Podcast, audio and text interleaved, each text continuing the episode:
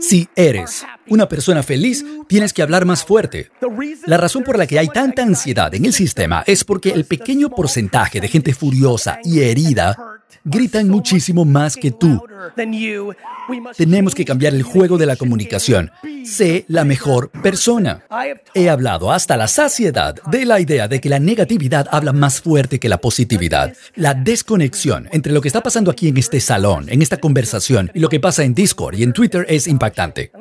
Y déjenme contarles algo que se ha vuelto súper claro para mí. Cuatro, cinco, seis personas pueden gritar diez veces más que seis mil.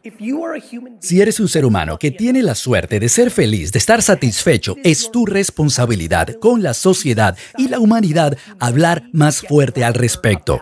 Lamentablemente, la mayoría de la gente cuando les dicen algo que les causa dolor, responden causando dolor de vuelta y se convierte en un juego de ping-pong del dolor.